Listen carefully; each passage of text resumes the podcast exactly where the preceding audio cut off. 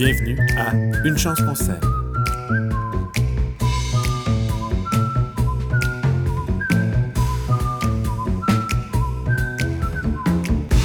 Salut tout le monde, bienvenue à Une chance qu'on s'aime. Je m'appelle Pierre-Luc Houd, je suis encore et toujours en compagnie de mon ami Pierre-Antoine Gilbert. Salut PA. Salut Pierre-Luc. PA, avant de commencer notre sujet du jour, euh, j'aimerais ça euh, prendre deux secondes pour remercier euh, les gens qui nous écoutent en très grand nombre. Je suis personnellement bien surpris, agréablement surpris de la quantité de gens qui nous écoutent. Puis tu as eu le- la bonne idée, pas très longtemps, de nous partir une belle petite page Facebook qui a déjà, selon mon dernier recensement, 400 abonnés. Merci d'avoir fait ça. Ben, ça fait plaisir. Là. Écoute, c'est pas ma grande force, mais on n'a pas le choix d'utiliser les, les réseaux sociaux comme outil. Fait que euh, fallait faire ça. Là. Bon, on se fait prendre un petit peu au jeu là, de nous, on voulait faire du balado, mais finalement, on va faire des réseaux sociaux. Euh, alors toi, PA, tu vas répondre à toutes les questions que les gens vont te poser là-dessus? Non. Non. Pourquoi? non, surtout pas. ben, c'est vraiment chronophage. Ça peut prendre beaucoup de temps, mais ça me fait plaisir. Par contre, si jamais des fois les gens envoient des questions, moi, je pense qu'on pourrait penser un moment donné à faire un épisode sur euh, questions et réponses là, du public là, ou de nos abonnés. Ça pourrait être chouette. Là. Comme le prof bof. euh, Ouais, c'est ça, exact. C'est, moi, ça. Ouais, non, c'est ça. Ouais, tout, ça serait le prof bof, exact. C'est cool, merci. C'est un beau compliment. Puis euh, j'ai aussi lancé une page Instagram. OK, cool. Bon, ben je vais t'envoyer des photos Ouais. de mes, euh, mes tomates euh, qui sont déjà très belles. Euh, ça fait comme euh, presque euh, 10 pouces, 20 cm plus. que- Tu, tu me permets de, les relayer puis de les publier après publiquement? Ben oui, absolument. OK, c'est correct. Ça va parce que, Je suis très fier de mes tomates. ouais, ben là, ça, c'est important. J'ai aussi décidé des fois, de, en publiant des photos, de rajouter un peu de contenu, euh, peut-être des fois des notions de biologie végétale au-delà du jardinage pour parler un peu des légumes qu'on fait pousser au jardin. Fait que ça peut être un autre avantage peut-être de, de nous suivre, là, en apprendre un peu plus. Cool, ouais, j'ai vu que tu avais mis quelque chose sur euh, des betteraves, mais euh, les miennes sont plus belles parce qu'elles sont euh, multicolores. Euh, c'est super beau, le semis de betterave. Là. Oui, Il y a comme du jaune, du rouge, du orange. C'est super beau. Mais c'était juste pour être compétitif. Alors, aujourd'hui, on, va on va parler de euh, préparation du sol. Euh, puis on va y aller en deux volets, si tu permets. On pourrait parler euh, de- de- d'un nouveau jardin qui, euh, qui, qui a pas très longtemps été euh, du beau gazon. Puis on va parler aussi du jardin que, que- que- qu'on avait l'année passée, puis qu'est-ce qu'on fait en début d'année, parce que on a eu encore de la neige, là, nous autres, cette année, là, il y a quelques jours. On était fin avril, il est tombé un beau 20, 20 cm de neige, fait que euh, j'étais bien content pour une fois dans ma vie de ne pas avoir déjà semé euh, des concombres là-dedans. Euh, fait que, puis moi, je le vis cette année, là, ces deux aspects-là, c'est-à-dire, j'ai un jardin d'à peu près 20 pieds par 20 pieds que, que j'avais l'année passée, puis j'ai agrandi un peu là, de, de 4 pieds de chaque bord. Puis ce que j'ai fait, puis, sais, on pourrait un peu changer notre mode d'opération ensemble. Je pourrais te dire qu'est-ce que je fais, puis tu, tu, tu me critiques ou tu me, tu me donnes des conseils. Parfait. Euh, ce que j'ai fait, c'est que l'année passée, en fin d'été, à l'automne, euh, j'ai un ami qui m'a prêté euh, son rotoculteur. D'ailleurs, un rotoculteur, il ne Oui. faut pas pencher ça sur le côté. Non, parce je- qu'après, ça fait de la grosse boucane blanche, puis ça marche plus. Ben, c'est que l'huile, elle va s'infiltrer partout dans tes parties. Je pense qu'il y en avait même jusque dans mon filtre à air. Fait que ça a été une belle Ah, job de, c'était- ouais, de nettoyage. Oui, Oui, oui, oui, ça a été, ça a été très cool. Mais tu as appris comme moi qu'il fallait pas le virer à l'envers. Le savais-tu, toi? oui, oui, je le savais. J'ai juste Tout obligé de te le dire. J'étais- c'est ça. ouais, c'est ça. Un moteur, tu veux pas ça à l'envers. Ok. C'est ça. OK. Mais bon, tout ça pour dire que j'ai retourné ma terre, puis j'ai pas enlevé la tourbe avant. J'ai brassé la tourbe avec le sol, Mhm. Euh, puis euh, euh, deux semaines après, j'ai passé une binette, j'ai biné. Ouais. Puis cette année, j'ai rebiné deux fois déjà. Ouais. Fait que là, ce que j'ai, c'est un, un sol dans lequel il n'y a pas de mauvaises herbes, mais encore des motons de tourbe déshydratées. Ouais. Fait que qu'est-ce que je fais avec ça? Est-ce que je suis bien parti? Il y a d'autres années où est-ce que j'ai, mis une, une là, vraiment opaque. Puis, euh, mais c'est long, mon Dieu, que c'est long avant de tuer tout ça. Fait que là, cette année, j'ai décidé de rotoculter, d'y aller plus sauvage. Qu'est-ce que t'en penses? Ben, c'est une bonne idée. Ça dépend aussi de la, de la texture, du type de sol qu'on va avoir en dessous. Donc, dans ton cas de mémoire, euh, c'est un sable. Euh, le sable, c'est un sol qui se travaille un peu mieux avec des, outils aratoires, donc des outils faits pour travailler le sol dans sa couche euh, arable, donc les premiers centimètres de sol. Euh, si tu sentais que ça rentrait bien avec le rotoculteur puis que ça avait tendance à enfouir un peu la matière végétale, ben c'est quand même une belle possibilité. Peut-être par contre que ça va nécessiter deux, trois passages subséquents. Fait que c'est à prendre en ligne de compte.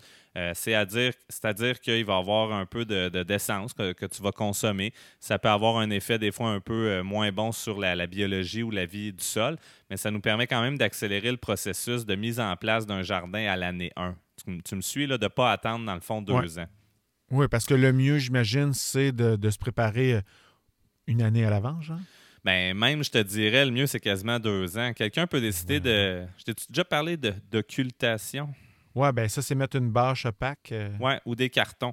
Si tu es capable, mettons, euh, l'année d'avant, tu mets un truc opaque qui, à la fois, va bloquer la lumière pour les mauvaises herbes en dessous ou ton gazon, puis en plus, avec une bâche noire, il risque de faire chaud là, en dessous de cette bâche-là. Euh, l'idée après, ben, c'est la saison suivante, tu préfères pousser une autre culture comme un engrais vert pour bien nettoyer là en dessous et éviter qu'il y ait du chien dent et des mauvaises herbes finalement. Mais c'est deux.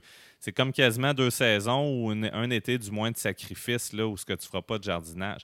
Mais ton idée est bonne. Si jamais tu as beaucoup de couennes puis beaucoup de restants de gazon, au pire, tu peux toujours les enlever en tentant de secouer un peu euh, euh, ce qui reste puis mettre ça dans une brouette puis envoyer ça au compost. Mais le désavantage, c'est que tu vas sortir de la matière organique donc, tous les résidus de racines, puis tous les, résidus de feuilles et de tiges la portion aérienne des plantes qui étaient là, dans le fond, toi, tu les exportes de ton jardin. Fait qu'au lieu de l'enrichir, ben, ça peut enrichir ton compost. Puis là, ben, si tu veux fermer la boucle, éventuellement, tu, le retournes une fois composté dans ton jardin. Fait qu'il y, a plein de méthodes. Fait que la tienne n'est pas mauvaise. OK. Mais euh, je comprends que la meilleure, c'est l'occultation. Puis qu'est-ce que je mets comme engrais vert euh, euh, une fois là, que la, tourbe est vraiment morte? Bien, en fait, tu peux avoir un engrais vert qui va être là euh, pour toute la saison. Ça pourrait être une céréale à la limite, ça pourrait être un mélange d'avoine-pois. Sinon, tu préfères des successions d'engrais verts, commencer par un, sarrasin qui, lui, va pousser vite, mais quand il est en fleur, il faut le sortir parce que là, on ne veut pas que lui, les graines retombent au sol et que ça devienne une mauvaise herbe il y a toutes sortes de stratégies euh, finalement d'engrais verts qu'on peut utiliser. Ce qui est bien aussi, c'est de rajouter des légumineuses. Je mentionnais le pois. Euh, ça aurait pu aussi être euh, de la veste ou même du trèfle à limite. le trèfle incarnat, lui, qui est annuel. Question que ça, gèle aussi à l'hiver puis que ça contribue à enrichir ton sol pour le préparer pour l'année suivante, pour améliorer sa fertilité. Donc, le, le sarrasin, lui, est vivace, fait qu'il faut que je le tue avant qu'il fasse la graine? Non, il est annuel, mais lui, il fait une croissance continue. Du moment que tu vois les fleurs apparaître, lui, il va miser sur euh, la viabilité puis euh, faire mûrir ces graines-là. Donc, autrement dit, il continue toujours à fleurir, mais tu vas avoir des semences qui vont être déjà viables, qui vont retomber au sol, fait que ça peut devenir une mauvaise herbe l'année suivante. fait que souvent, euh, on, va avoir tendance à le faucher là, de mémoire, peut-être 4 à 5 semaines là, après le, début de la floraison. Puis les légumineuses, eux autres, je, ne les touche pas. Je n'ai même pas besoin de les, les, rabattre ou euh, de les rotoculter. Ouais, ouais. S'ils fleurissent pas, puis à la limite, ben, ça aussi, tu pourrais rajouter après ça, revenir avec euh, une bâche opaque d'occultation. je t'avais déjà dit, là, on dit une bâche et non une bâche, là, parce qu'il y a un accent circonflexe. C'est comme euh, chez ton ami là, Alain à sa ferme laitière. Il y a des vaches. Non, il n'y a pas des vaches. il, y a des vaches. Ah, tu peux revenir après aussi, si tu veux réduire l'utilisation, dans le fond, d'un d'un outil à moteur comme un rotoculteur ou un motoculteur, bien, en ramenant encore là ta barge pour étouffer finalement cette végétation-là, bloquer la lumière. Puis s'il y a beaucoup de micro-organismes dans ton sol, dont les vers de terre, bien, ils vont venir la bouffer, cette biomasse-là. Donc, biomasse, c'est le poids du vivant. Puis éventuellement, bien, ils vont la faire la job de, euh, de tout décomposer ça à ta place. Puis peut-être qu'il va te rester un petit coup de rotoculteur à faire au besoin ou d'autres outils que tu as sous la main. Là. Ouais, mais le rotoculteur, ça, euh, tu viens de me faire une phrase où est-ce que là, le verre de terre, c'est mon ami, puis mm. là, après ça, je le rotoculte. Fait que là, euh, c'est comme ça que je traite mes amis. ouais, ça, dépend des moments et des occasions. Mais, euh, tu sais, c'est pas, comment dire, à un moment donné, il faut que la job, elle se fasse aussi. Puis ça dépend de la grandeur et de la superficie d'un jardin. Euh, ton premier jardin chez vous, là, depuis le temps que tu l'as fait, je crois que tu le gardes très propre. Il n'y a pas trop de mauvaises herbes. Fait pour moi, le besoin, il n'est pas là de repasser le rotoculteur d'année en année. Euh, surtout que tu as un sol très sableux, donc c'est un sol qui se travaille très bien euh, juste avec une binette ou une bêche ou à la limite une grelinette. Donc des outils manuels, pas besoin d'avoir nécessairement un moteur. Mais quand tu as voulu agrandir à ton deuxième jardin, mais là, je pense que c'était nécessaire peut-être d'avoir un outil qui va venir travailler euh, physiquement à ta place. Puis encore là, des outils euh, de travail de sol, ça va dépendre de, la force du moteur, de la vitesse de la rotation aussi de l'outil, de la fréquence de passage, les conditions dans lesquelles tu le passes. Si tu fais un passage ici et là, une fois par année, max deux fois par année, c'est pas la fin du monde. Euh, chez moi, on l'utilise le moins possible, mais n'empêche que j'en ai besoin de cet outil-là parce que sinon, je m'en sortirais pas pour préparer mon sol. Tu me suis, là? Oui, oui, je te suis. Puis toi, je pense même que tu l'utilises pour euh, euh, tes allées ou est-ce que tu vas marcher pour désherber, ça se peut-tu? Ben, pas, pas tout le temps, mais ça va m'arriver en début de saison. Si jamais il y a des vivaces, d'essayer de, de, travailler. Puis après ça, il n'y a pas de secret que les vivaces, comme le pissenlit, je vais, je vais les extirper à la main une fois que je vais avoir passé pour ameubler. Parce que les allées, j'ai marché beaucoup dessus. Donc, elles, elles deviennent dures, elles deviennent compactes. Là. Mhm. Donc, c'est pas évident à ce moment-là s'il y a de la, de la vivace qui s'installe là, à moins de trouver une façon de, de, bloquer la lumière ou de mettre un pays quelconque. Mais là, il faut en mettre quand même épais. Puis il faut, faut, gérer ça aussi. Il faut que ça soit bien fait quand même. Là. OK, bon, ben je pense. Euh, oui. Si vous partez de, de, zéro puis que vous décidez d'ouvrir un jardin, euh, nous, on avait loué une détourbeuse. Tu étais venu, je pense, m'aider pour ça? Ouais, moi, j'ai pas vu la détourbeuse. là. J'ai juste euh, donné du, euh, du lumbago là-dessus. ouais. Ben, la machine comme telle, c'est ça, c'est un plaisir à passer parce que c'est une lame, dans le fond, qui vient euh, découper en dessous du gazon. Je vais m'avancer à dire qu'il me semble qu'elle faisait à peu près 18 pouces de large. Fait que l'outil, après, tu peux ajuster la profondeur. Donc, c'est sûr que tu coupes plus de couenne de gazon avec les racines ou moins. Si tu coupes plus profond, ben ça se passe un peu mieux. C'est comme un couteau dans du beurre. Pas assez profond, tu risques d'être un peu pogné dans l'herbe. Puis si le terrain n'est pas bien nivelé, ça va être un peu difficile. Mais bref, passer la machine, ça va bien. Ça te fait des belles tranchées, tout égal. Mais après ça, il faut que tu roules ta tourbe. Puis après ça, il faut que tu la déplaces, ta tourbe. Oui. Puis ce qui était le fun chez vous, c'est qu'on la déplaçait comme plus haut que le jardin. Oui. Il fallait monter une côte avec la brouette puis la tourbe. Ça a été la plus belle journée de ma vie. C'est, on s'est mis en forme. Moi, j'ai, d'ailleurs, après ça, ça m'a inspiré le concept de CrossFit Farming. Je t'en, je t'en ai glissé un mot de ça? C'est quoi ça? C'est que tu, euh, tu demandes aux gens de travailler dans ton jardin en échange de, de musculation? Oui, exact. Puis en plus, ils payent pour vivre l'expérience ultime. Je les encourage. Je les envoie plus vite. C'est cool, hein? T'es comme genre euh, Monsieur Miyagi. Oui, oui, oui, c'est ça. C'est Ah, ouais, oui. à gauche, à droite. Ouais, c'est ça. Là, tu mimes, là, je te vois, là, les gens ne te voient pas, ça marche pas, ça. Puis Non, mais c'est pas tu- grave. Tu, mimais le, le tour à gauche et le tour à droite. C'est, c'est- fait que c'est cool. Oui, c'est bon. Ben, tu viendras cirer mon char, puis en l'échange, je vais aller enlever de la tourbe chez vous. Bon, ben c'est parfait. On pensait justement doubler notre superficie l'année prochaine. Ce qui est int- important aussi avec la détourbeuse, c'est de ne pas la virer sur le côté. Euh, ça, c'est un autre truc. Puis, je vais vous donner un conseil aussi. La plupart des magasins de location d'outils sont fermés le dimanche. Donc, habituellement, si tu la loues le samedi, c'est à peu près le même prix euh, en la rapportant le lundi matin. Des fois, ils, vont un peu augmenter leurs tarifs, mais c'est que tu te sens moins pressé dans ta journée là, de- d'aller la chercher tôt le matin puis de la rapporter le tard le soir après une journée assez éreintante. Merci. Bref, détourber, c'est une autre technique. Le seul problème encore là, c'est que tu vas euh, exporter la matière or- organique de ton jardin. Mais à un moment donné, euh, si on veut avoir un jardin, ben, il y a des compromis à faire. Puis de toute façon, la nature, elle, elle n'a pas placé ses arbres en rangée droite pour qu'on désherbe. Fait que quand on fait un jardin, veut, veut pas, on vient un peu dé- dérégler l'écosystème, mais c'est à nous peut-être d'amoindrir après le, le plus possible, d'avoir de la biodiversité le plus possible au jardin pour, euh, pour faire en sorte d'amoindrir les impacts négatifs. là. Ouais, la ligne est fine. Biodiversité, oui et non, parce que des mauvaises herbes, c'est de la biodiversité. Oui. mais- C'est vrai. OK. Bon, ben donc, euh, je pense qu'on a fait le tour pour un nouveau jardin. Ouais. Version longue, version moins longue. Euh, maintenant, mon jardin, tu l'as, en as parlé un peu déjà. Mon jardin, il est déjà euh, installé. Ça fait plusieurs années que je cultive. Ouais. Euh, je vais te ré- répéter un peu ce que tu as dit. C'est ce que j'ai fait cette année. J'ai passé la binette là, euh, deux fois, à deux semaines à peu près d'intervalle, quand je sentais qu'il y avait déjà des petits, euh, des, petits, trucs verts qui commençaient à poindre le bout du nez. Là, je repassais un peu partout. C'est vraiment pas compliqué. C'est vraiment pas long. C'est le fun en plus parce que je m'ennuyais de, mon jardin. Est-ce qu'il y a d'autres choses que je peux faire du genre? Est-ce que, je sais pas moi, là, mettre d'un engrais vert en, en, début de printemps, ça se fait-tu ou j'aurais dû le faire juste à l'automne? Ben, c'est possible. Moi, souvent, je vais quand même lancer des semences d'avoine puis de pois quand j'ai fini de, cultiver un légume. Puis même des fois, quand je suis sur le bord de, de, le récolter, je vais quand même lancer mes semences au travers. Comme ça, ils vont avoir le temps de germer.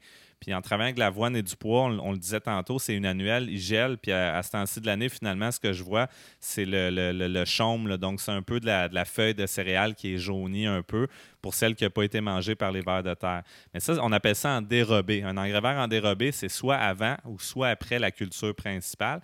Donc, si tu implantes des cultures plus tard, c'est possible de le faire, mais c'est sûr que la saison de croissance de ton engrais vert est relativement courte avant euh, que toi t'arrives, parce que la plupart des légumes au jardin, en zone 4B, je te dirais que c'est à la mi-mai qu'on va commencer les semis euh, au jardin, mais rendu à la mi-juin, euh, Saint-Jean-Baptiste, tout est implanté.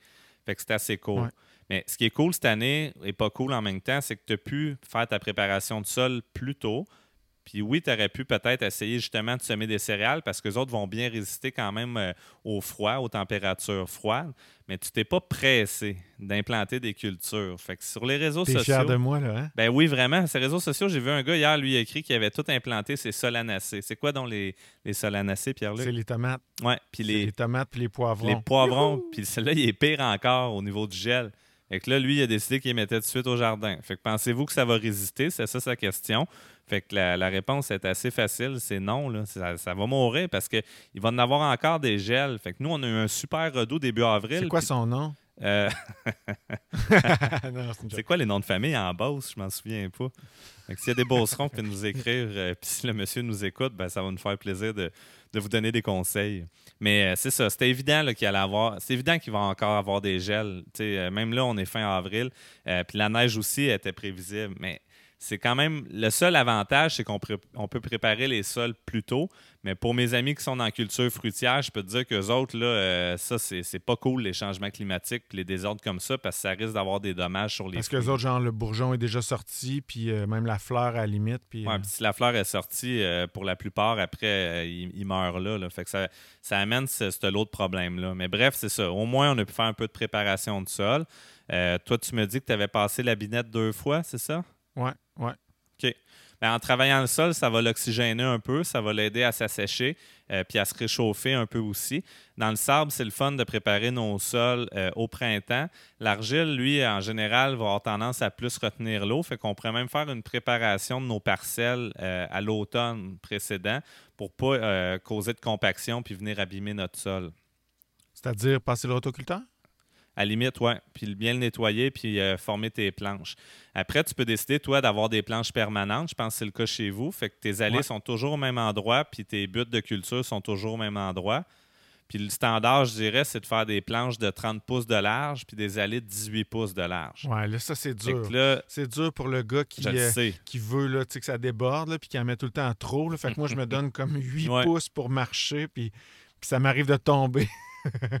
ça me laisse pas de place pour mon gros derrière quand je me penche pour enlever des mauvaises herbes. Mais OK, 18 pouces. Puis tes, grands pieds aussi, toi, tu choses du 12, tu sais. Fait qu'il faut que tu faut que places ces pieds-là, là, quelque part dans les allées. Il faut que tu circules. Ouais, mais tu sais. C'est important. Puis... En tout cas, on n'a pas tous un, jardin, un terrain de 5 acres comme toi, là. Euh. J'ai pas de 5 acres. Ben, OK. J'en ai 4. Mais.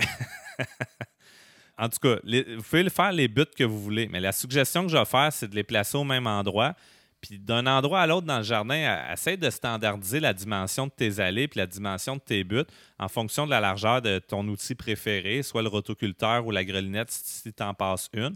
Comme ça, tu ne te casses pas la tête d'un année à, l'autre, puis ça va être facile de savoir, OK, ben là, des rangs de tomates, j'en mets un, des rangs de carottes, j'en mets quatre, parce que c'est toujours à peu près de la même dimension. Fait que j'ai ce petit côté cartésien-là, poche en moi, mais ça m'aide à me repérer. Mais après, tu peux faire un jardin très créatif aussi au travail, il n'y a pas de problème. Oui, ben écoute, euh, mais tu, dis euh, côté cartésien plate, mais non, en même temps, parce que euh, il faut pas qu'on se fasse chier non plus. Là, non. tous les bons trucs que tu m'as donnés pour entretenir le jardin sans trop d'efforts, c'est-à-dire un gros espacement pour que je mesure mon espacement quasiment juste avec la largeur de ma binette. Fait ça, ça fait en sorte que cette année, j'ai encore le goût de le faire. Puis je peux avoir un gros jardin parce que j'ai ces petits trucs-là qui me permettent d'être efficace. Je pense que si j'avais été euh, en mode, j'ai vu un reportage il n'y a pas longtemps sur, euh, je ne sais pas s'ils appelaient ça de la, de la- de la permaculture. En tout cas, écoute, des fois, il y avait des, des rangs là, de, de, de- de 4 pouces entre, entre chaque culture. Puis, tu sais, c'était très intelligent, tout ça, mais c'est tout désherbé à mitaine. là. Je suis pas sûr qu'ils vont t'offrir 4 ans à faire ça. là. Ben, si tu n'as pas de résultat avec un jardin, c'est décourageant. Si tu n'as pas de résultat en partant, même avec tes semis et tes transplants aussi, c'est décourageant. Fait que c'est le fun pour vrai de pouvoir manger le fruit de notre effort parce qu'on en met du temps là-dedans. Puis c'est de s'améliorer aussi au fil des années. Puis ça, je pense que c'est vraiment valorisant quand on, on réalise qu'on devient meilleur. C'est comme n'importe quoi. Fait que ton jardin l'année passée était plus productif que ton jardin des premières années. Là. Ouais. Ça, Hey, c'est certain. te ramener sur les buts. euh, tu sais, euh, Oui. Euh, je me demande, moi, c'est ça que j'ai fait, mais en fait, euh, je ne sais pas pourquoi je l'ai fait. Euh, Je comprends Ouais. que je veux toujours marcher à la même place pour pas compacter mon sol, mais je Mhm. suis pas obligé d'avoir une butte. Pourquoi j'ai une butte? Pourquoi tu m'as fait faire des buttes? Ben, c'est un réflexe de jardinier. Souvent, il y a des buttes qui sont créées.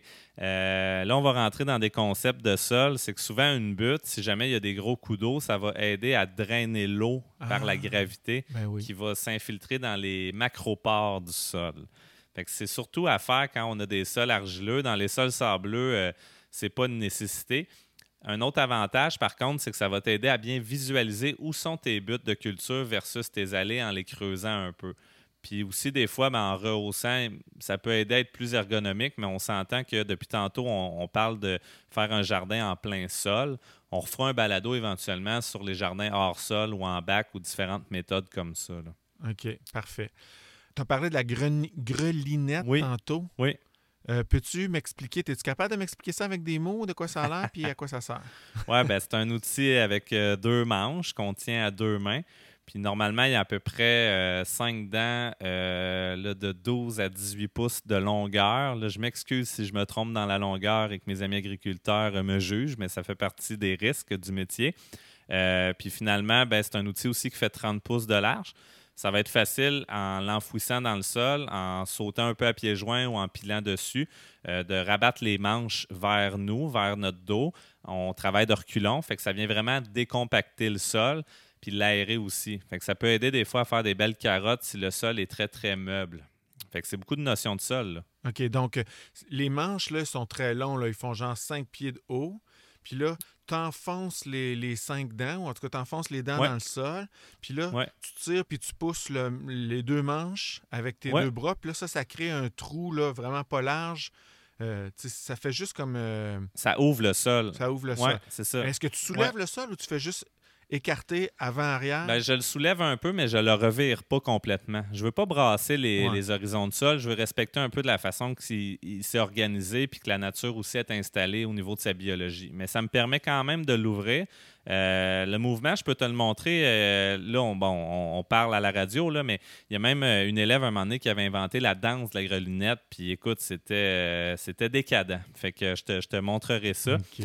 Une grelinette, c'est quand même la moins chère de mémoire, est autour de 200 Sinon, euh, euh, ça peut être euh, une, bêche fourche ou une, bêche, une bêche avec un trois dents assez rigide, pas une fourche à foin là, parce que ça, c'est pas assez solide. Puis encore là, ça peut faire une job similaire où tu viens, toi, aérer ton sol en le brassant puis en mettant du poids dessus. C'est juste que c'est beaucoup moins large, fait que c'est beaucoup plus long.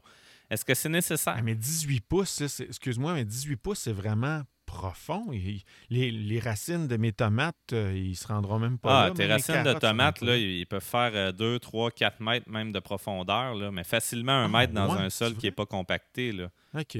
Ah. Ah, mon Dieu, je viens de vérifier pour la grelinette. euh, C'est pas 18 pouces, c'est 10 pouces à peu près. Ouais, là, tu as fait une histoire de, de, de pêcheur. Voyons, y a un accent Ouais. circonflexe là-dessus? Non, pêcheur, pêcheur. Ah, une histoire de pêcheur.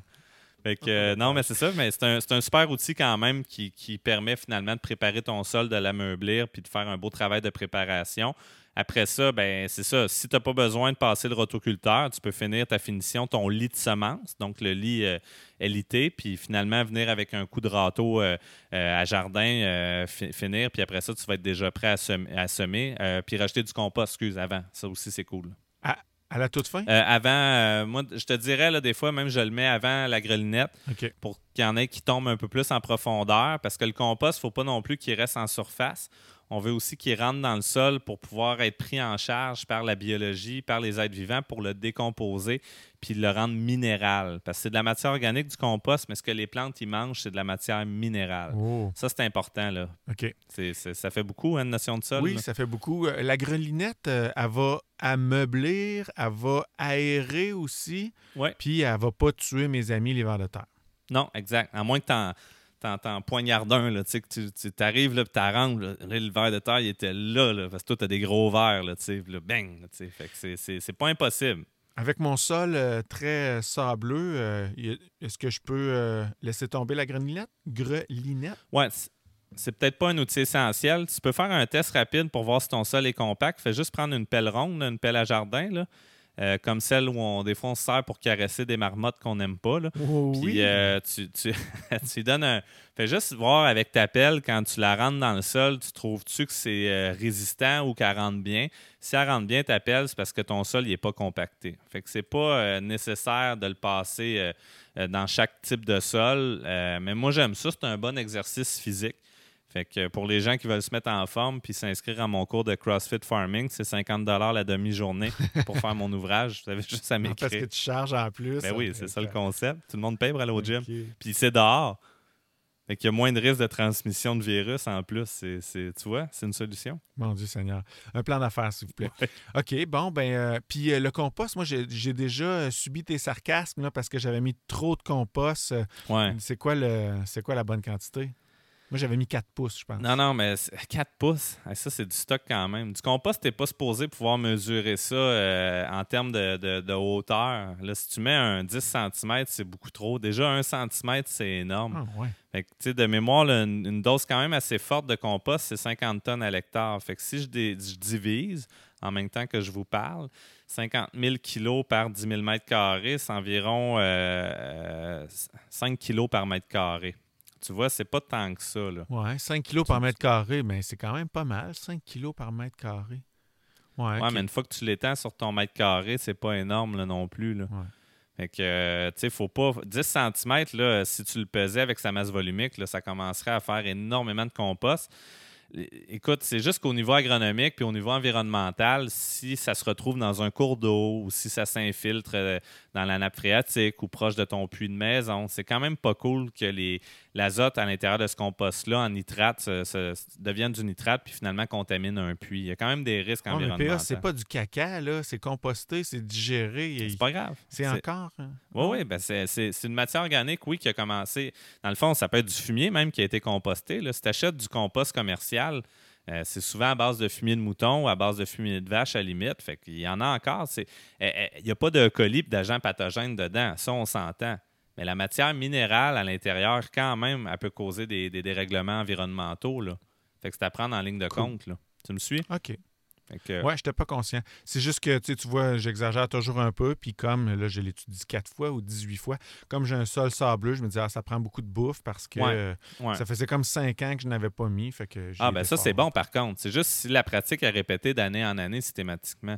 Moi, ce que je, Ouais, ce ok. que je veux juste pas que tu fasses, c'est que tu prennes le compost comme si c'était un pays. Tu sais, t'es, t'es mieux de mettre à la limite euh, Ah. de, la, de la paille sur le dessus, euh, des feuilles mortes sur le dessus. Euh, Il y en a aussi qui prennent du bois raméal fragmenté, du BRF.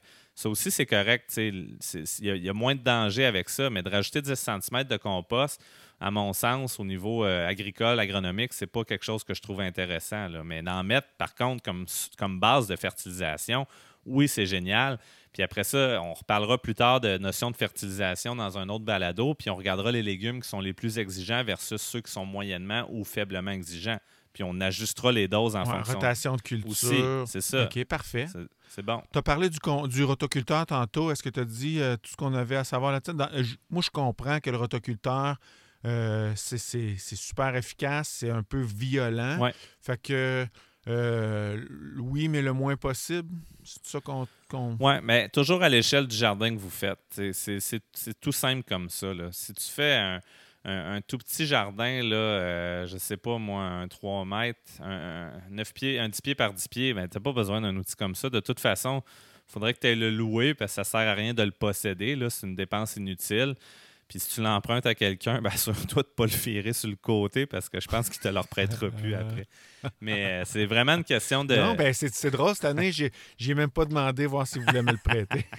ouais, ben aussi, des fois, en, campagne, l'avantage, c'est de demander à un voisin agriculteur que lui, il a d'autres outils. Il y a peut-être des outils à disque des outils à ben, dents. C'est ça qui est arrivé. Après avoir pété ton rotoculteur, j'ai demandé à un, agriculteur, il arrivé avec son tracteur, ça a pris une minute. Puis il a fait mon jardin qui fait 40 pieds par 40 pieds.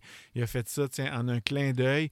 Puis euh, bien mieux que ton bidule. Ouais, puis il t'a-tu prêté son tracteur? Non, non, non, non, je l'ai regardé faire. Puis il a regardé le jardin. Après ça, il a dit ben là, ça, c'est un autre jardin, c'est pas le mien. Là. Celui, c'est pas celui qui est plein de sable, c'est celui qui est uh-huh. un peu argileux. Uh-huh. Puis il a dit tu devrais rajouter là, un voyage de sable là-dedans. je oh, fais oh là là, OK, c'est bon, je vais faire un balado là-dessus avec Pierre-Antoine Gilbert. Ça va s'appeler Une chance qu'on s'aime, épisode 12. Qu'est-ce que t'en penses? Ah, ça me va. C'est une belle conclusion.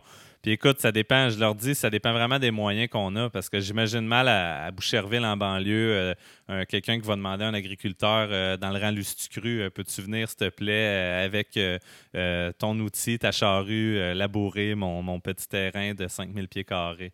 C'est ça, il y a des limites à tout. Je pense que l'idée, c'est d'essayer de, se débrouiller le mieux possible avec les outils qu'on a sous la main, sans se faire de lumbago aussi et euh, de s'éreinter, parce que ça peut être très physiquement euh, forçant.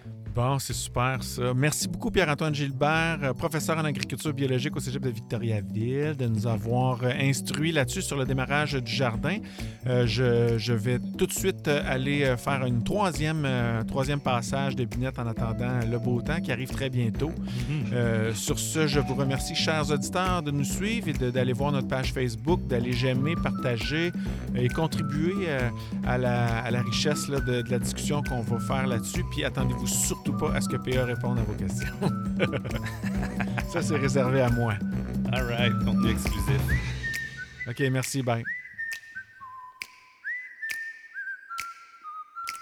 Mais quand tu invites du monde à venir travailler chez vous pour 50 là, pour faire des, des tâches. Euh, je veux pas des tâches. avec, ouais, c'est ça. Moi, je suis une tâche quand je fais des tâches avec ton rotoculteur.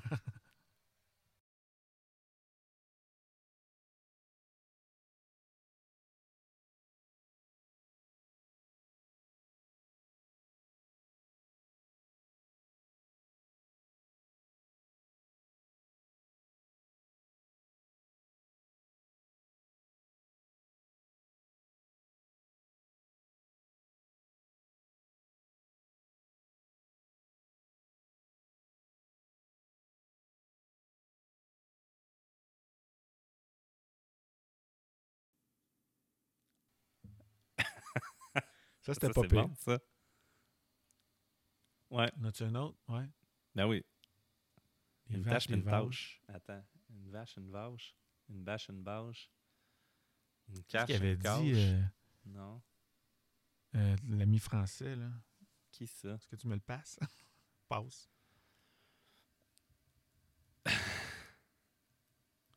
Mais c'est comme ma voisine, tu sais, elle a beaucoup de grâce. Non, elle est très grasse. Non, ça marche pas. OK. Non, mais la tâche puis une tâche, c'est bon. Euh, 20 cm en pouces, ça fait quoi? C'est deux tiers d'un pied, donc c'est 8 pouces. Ouais. T'es-tu sérieux? La lunette, c'est 8 pouces? Attends, là, je cherche. Ça enregistre toujours? Ouais. Ah là là, les sites. Il ben, faudrait juste que j'aille la mesurer, le pire. On a le temps d'en repartir un autre tout de suite. On arrête ça, on l'a notre joke. Tu veux-tu dire genre. Euh, dis-moi genre. Euh, oh non, excuse-moi, je viens de vérifier, c'est à peu près 8 pouces une. Euh,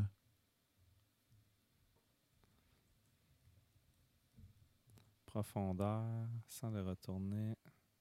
Ouais, c'est juste Vite, on est pressé. C'est ça, je pourrais aller le mesurer rapidement. Hein? On est pressé si on va en partir un autre. Ouais, ouais, ouais. Ben, tu sais, écoute, je l'ai dit aussi. Euh, que tu peux te tromper. Ouais. Ben, tu sais, ça fait partie des. des, des 18 pouces, c'est un, pied et demi, c'est beaucoup. Profondeur. Profondeur. Tous les outils travaillent d'environ 25 cm. Euh, 10 pouces. 18 pouces, c'est. fait 30 cm. Ouais, ça doit être un 16. Ah, c'est correct. Ok, moi, je que stop. c'était ça. Ouais, OK. Hey, je, je viens de vérifier là, pour une grelinette, là, puis écoute, j'étais dans le champ, je sais pas pourquoi je pensais à ça. C'est pas 18 pouces, c'est à peu près 10 pouces euh, de profondeur. Fait que je corrige mon erreur. Des fois, ça arrive qu'on retient pas toute l'information. Désolé.